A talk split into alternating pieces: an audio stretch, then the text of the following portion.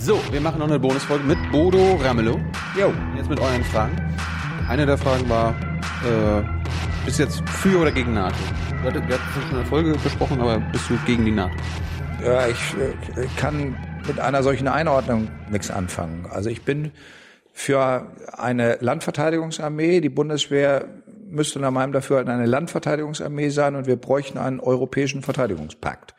Und deswegen würde ich gerne die NATO weiterentwickeln zu einem Verteidigungspakt der jeweiligen Kontinente. Aber ohne Amerika. Ja, Amerika liegt ja auf einem anderen Kontinent. Da sind zwar viele Deutschstämmige mal hingewandert vor vielen Jahrzehnten und manchem Jahrhundert. Und das waren auch alles Wirtschaftsflüchtlinge. Äh, bist du für den öffentlich-rechtlichen Rundfunk? Ja, absolut. Also da setze ich mich jetzt auch ins Fettnäpfchen gegenüber all denjenigen, die die GEZ hassen und die das zu ihrem Lebensinhalt gemacht haben. Aber ich finde, dass der öffentlich-rechtliche Rundfunk bei all seinen Mängeln, bei all seinen Schwächen und auch manchmal zu viel Geld für Fußball oder für andere Events, die da teuer angekauft werden. Aber ich finde, dass es immer noch einen ein Anspruch gibt, der auch dokumentiert wird. Mal mehr, mal weniger. Aber es ist eben nicht ein Verlautbarungsmedium. Ich kenne das italienische, die italienische Fernsehlandschaft. Ich kenne mm, auch die englische und weiß, welche Rolle der BBC da noch hat, die altehrwürdige BBC. Und da haben wir irgendwie so einen Mittelweg. Aber ich bin froh, dass wir nicht solche Verwertungskanäle haben wie Titten TV in Italien. Noch nicht. Äh, dann war die Frage, Yen Optik soll hier irgendwie im Rüstungsgeschäft Ja. auch tätig sein. Ja, ja, Warum ja. lasst ihr das zu? Ja, die Frage ist nicht, warum lassen wir das zu, sondern die Frage ist, äh, wir sind der größte Aktionär in, äh, bei Jenoptik. Thüringen. Ja, das, der Freistaat Thüringen. Und äh, als ich ins Amt kam, bin ich sofort nach Jena gefahren, habe mich mit dem Vorstand zusammengesetzt, weil ich wissen wollte, welche Rüstungsgeschäfte und welche Rüstungsforschung sie machen. Und ich muss einfach sagen, es ist passive ähm, Rüstungstechnologie. Was ist passive Rüstungstechnologie? Das sind alles Teile, ähm, die auch in jedem Zivilfahrzeug drin sind. Und deswegen wird da etwas unter Rüstung zusammengefasst. Also ich will es mal sagen, der Stabilisator vom Panzer ist der gleiche, der auch im ICE drin ist. Was mache ich jetzt? Sage ich, ähm, Ja, dann dürfen aber ICEs auch keinen Stabilisator mehr haben. ja, genau. Das, ist- das ist die, de- deswegen sage ich, das Problem ist, und damit muss man sich offensiv auseinandersetzen, ein Küchenmesser bleibt ein Küchenmesser. Obwohl man damit einen Menschen auch ermorden kann. Und die Frage ist, verbieten wir jetzt Küchenmesser? So. Und deswegen haben wir diese Diskussion als Landesregierung mit dem Vorstand geführt, aber wir haben ihn auch mit der IG Metall und mit den Betriebsräten geführt. Und ich habe das auf einer Betriebsversammlung, das dort auch äh, vertreten. Der stellvertretende Aufsichtsratsvorsitzende ist der IG Metall-Vertreter. Und wir haben diese Diskussion sehr offen geführt, dass wir sagen, wir würden uns freuen, wenn mehr Forschungsinput in alle anderen Bereiche auch stärker hineingeht. Äh, Aber wir verteufeln diesen Teil nicht. Äh, Und wir gehen aus den 11 Prozent deswegen nicht raus. Aus einem ganz einfachen Grund. Es ist der letzte und ist der einzigste DAX-Konzern im Osten. Würden wir die 11 Prozent freiräumen, könnte jeder Hedgefonds den Laden übernehmen. Und die 11 Prozent sind die Sperrminorität, damit diese, dieser Betrieb nicht von der Börse ausgelistet wird. Und es wäre ein fetter Brocken für, eine, für einen Hedgefonds. Deswegen diskutieren wir die Rüstungsfrage tatsächlich offen und öffentlich. Es gibt in meiner Partei einen Konversionsarbeitskreis, es gibt einen regionalen Konversionsarbeitskreis und jeder auch im Vorstand weiß, dass ich eine kritische Sicht auf Rüstungsproduktion habe. Aber ich sage trotzdem, wir müssen auch mit dieser Situation aktiv umgehen und dürfen sie nicht einfach nur verteufeln. Das größte Thema online war die Rasse-Hundeliste in Thüringen. Ganz klar, ich als äh, bekennender Hundebesitzer. Hundehasser, aber ja, okay. Nein. Hundebesitzer. Nein, Hundebesitzer. Ich, äh, Wir- Wir sehen ja hier auch einen Ja. Attila ist ja nur heute nicht da, weil ich wollte ihn schützen vor dir, weil sonst hätte er sich erschreckt, weil alle haben gesagt, das wäre mal ganz kritisch, wenn du einen so äh, interviewtechnisch überfällst, aber ist alles schön. Attila hätte seine Freude gehabt. Nein, Rassehundeliste. Ja, ich finde die Rassehundeliste falsch, weil sie die Gefährdung einfach nur anhand des Rassemerkmals definiert. Also da- das ist eine Liste, wo Bull, Bulldogge steht oder keine Ahnung. Na, Bulldogge eben aber Dobermann, sowas. Auch, Auch nicht? Nein, also der, Kampfhunde, der, der, ja, Da geht eben alles durcheinander, aber ich helfe dir mal weiter. Das ist zum Beispiel der American Staffordshire. Das sind bestimmte Hunderassen, die gezüchtet worden sind und die ein bestimmtes Beiß, eine bestimmte Beißfähigkeit haben. Aber der Hund an sich beißt ja nicht. Der beißt, also jeder Hund hat die Fähigkeit zu beißen. Also auch mein kleiner Jack Russell Terrier hat ein Gebiss, dem möchte, dieses Gebiss möchtest du nicht im Arm haben. Mhm. Ähm, aber der ist so trainiert und der ist von Anfang an. Hast du sowas?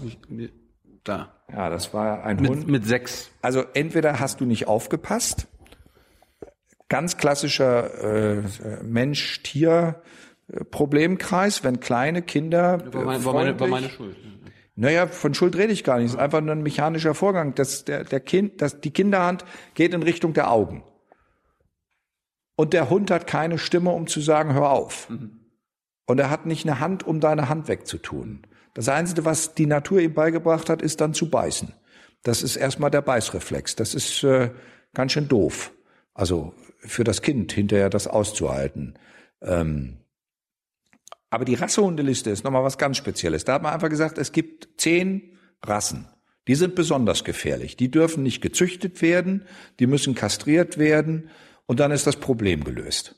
Und das, diese, diesen Lösungsansatz halte ich für falsch, weil das Problem ist nicht gelöst. Das äh, Entscheidende ist nicht die Rasse. Das Entscheidende ist, äh, wie das Tier drauf ist. Also ein Schäferhund oder ein, also auch ein Jack, Jack Russell Terrier ähm, können so äh, neurotisch gemacht werden, dass sie beißen, dass sie Angstbeißer werden.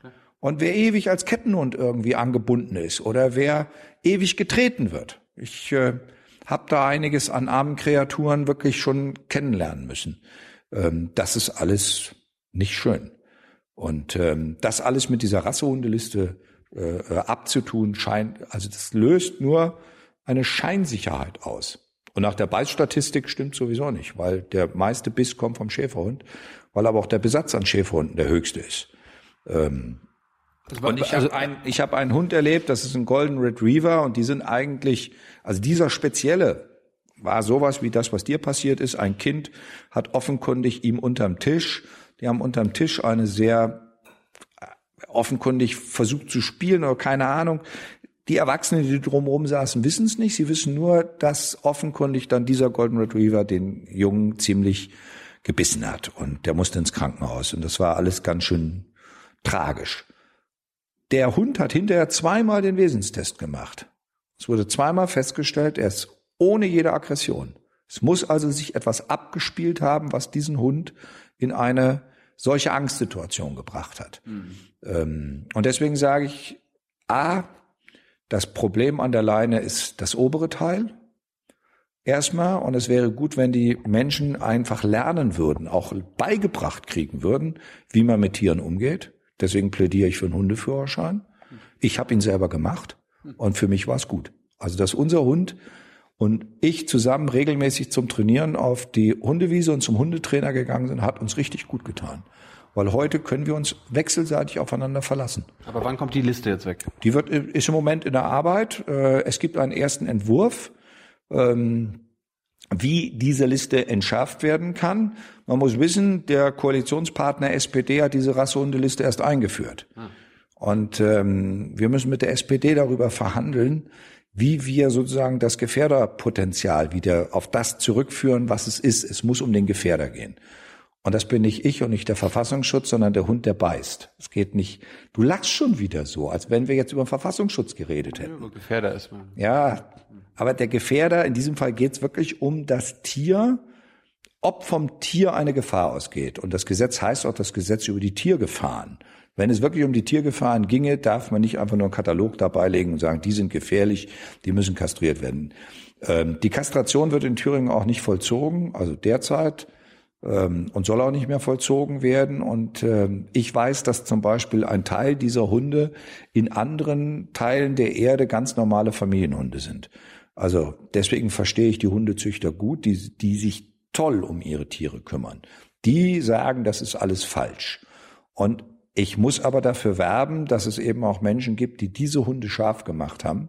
Deswegen sind die ja so in Verruf gekommen.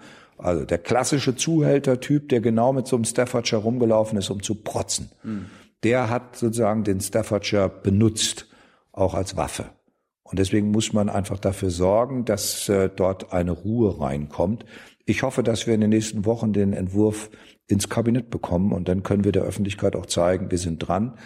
Ich persönlich würde mich freuen um jeden Tag, den schneller geht, weil das Thema muss in eine andere Richtung gebracht werden. Wenn wir den Menschen schützen wollen, müssen wir sagen, nicht die Rasse ist schuld an sich, sondern ein falsch erzogenes Tier. Und dann muss das Tier nach dem Charakter geprüft werden.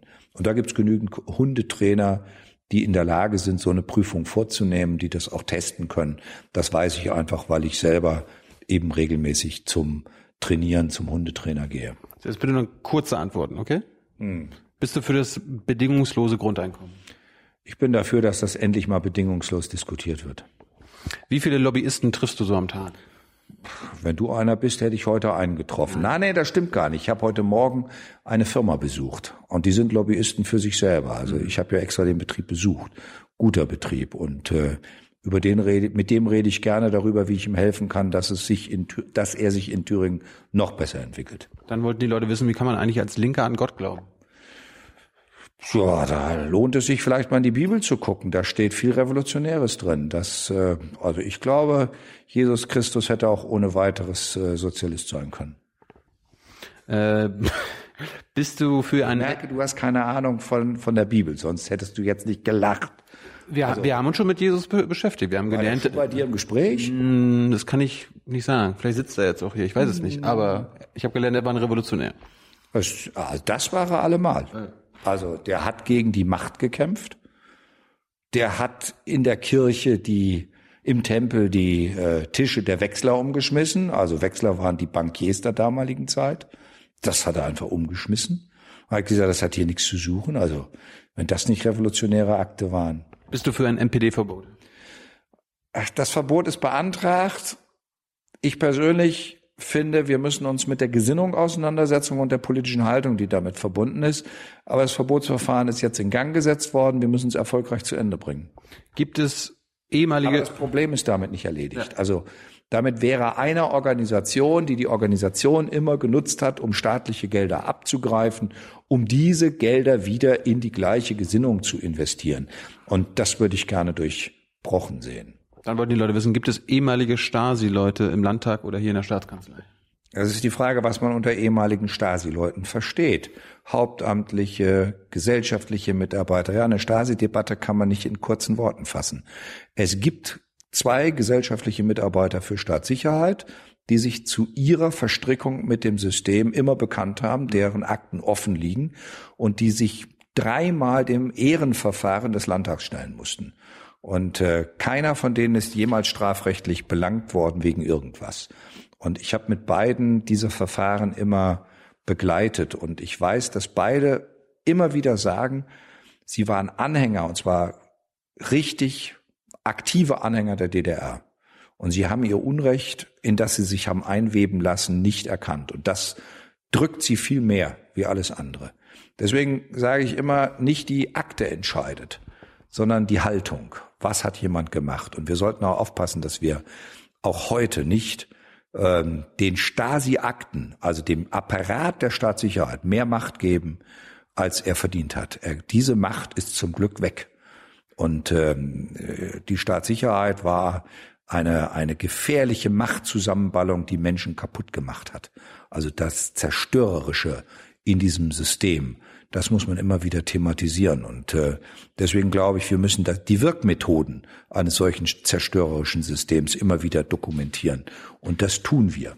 Und die Leute wollten wissen, wann gibt es endlich kostenlosen Kindergarten?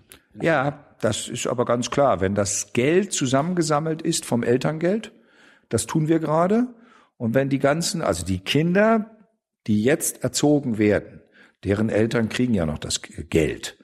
Dieses Geld können wir denen ja nicht wegnehmen und wir können das Geld nicht zweimal ausgeben. Wir haben versprochen, dass das Elterngeld abgeschafft wird und das eingesparte Geld für das kostenlose Kita-Jahr eingesetzt wird. Und deswegen rechne ich damit, dass wir spätestens im Sommer diesen Jahres als Koalition eine Entscheidung treffen müssen, die den genauen Fahrplan beinhaltet. Ab wann? Und es ist auch noch offen, welches. Erste, zweite oder letzte.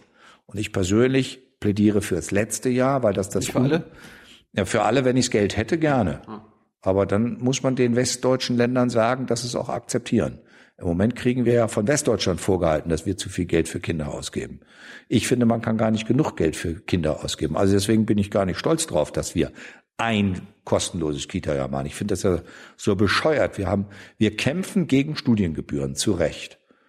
Aber Studiengebühren, das sind Erwachsene.